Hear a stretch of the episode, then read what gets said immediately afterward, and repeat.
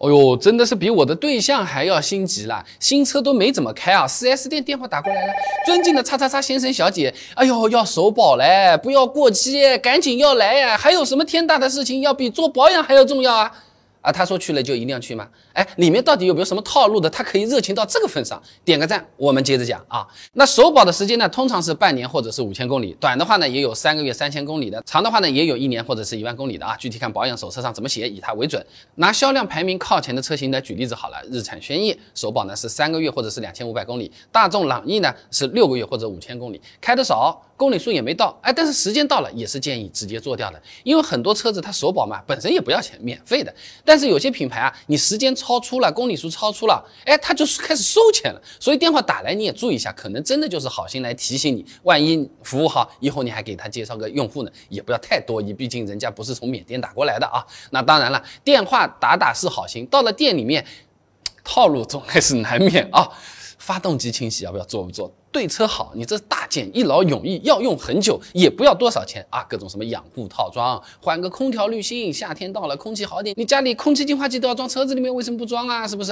呃，如果送的膜还没贴，有可能趁机呢会让你什么加钱啊，升级贴个更好的膜。你贴了这个膜，三年后难道你还会把它撕下来吗？你一贴贴个好一点的，哦哟，这种话术都已经快数不过来了啊。其实绝大部分额外加钱的项目都是没有必要的。你要记住啊，首保就是换机油机滤，最多呢就是机油你再换的好一点，哎，从矿物油你换成了什么半合成油啊、全合成油，加点钱，那根据情况可以考虑一下啊。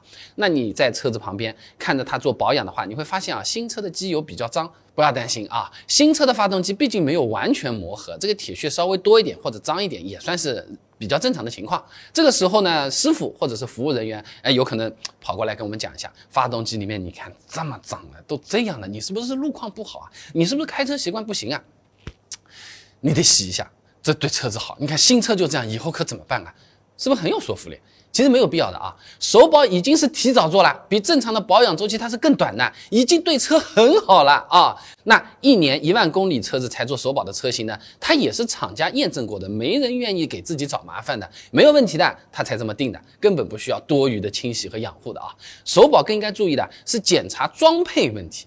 哎，底盘有没有异响啊？哎，这个发动机有没有漏油啊？有没有渗油啊？哎，最好呢再白嫖一下，什么帮我洗个车，玻璃水你帮我加加满啊。像是发动机，如果新车出厂装配有问题的话，那漏出来的话就有明显的痕迹了，对吧？我自己那个车新车提了，我发现那个遮阳板啊拉下来跟刚跟刚跟刚它会响的，哈哈。那师傅拿个紫外线灯仔细来帮我们看一看各种接口的地方有没有明显的反光，有反光的基本上就漏油了啊。新车的机油它是有特殊名称的，叫初装油，它是会加荧光剂的。你看，就是里应外合配合好的，就是为了让我们更好的观察有没有漏油的情况。哎，后面的油是没有这个东西的啊。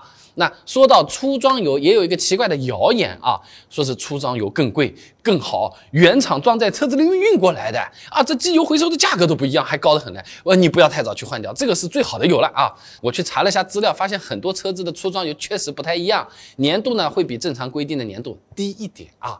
本田1.5升自然吸气发动机初装油的粘度呢只有零 W 杠多少？八哎，更低的粘度呢是厂家为了省油减少排放特意研发的。目前呢已经有很多车型已经有自己配套的低粘度机油了，以后还会慢慢普及的。但是低粘度的机油不代表寿命会更长啊，还是要按照手册上面规定的时间来进行换啊。那对机油保养感兴趣的朋友，哎，可以点赞留言留下你的问题。哎，评论区讨论多的话，干脆针对这个热门问题，我们专门再做一期视频好了。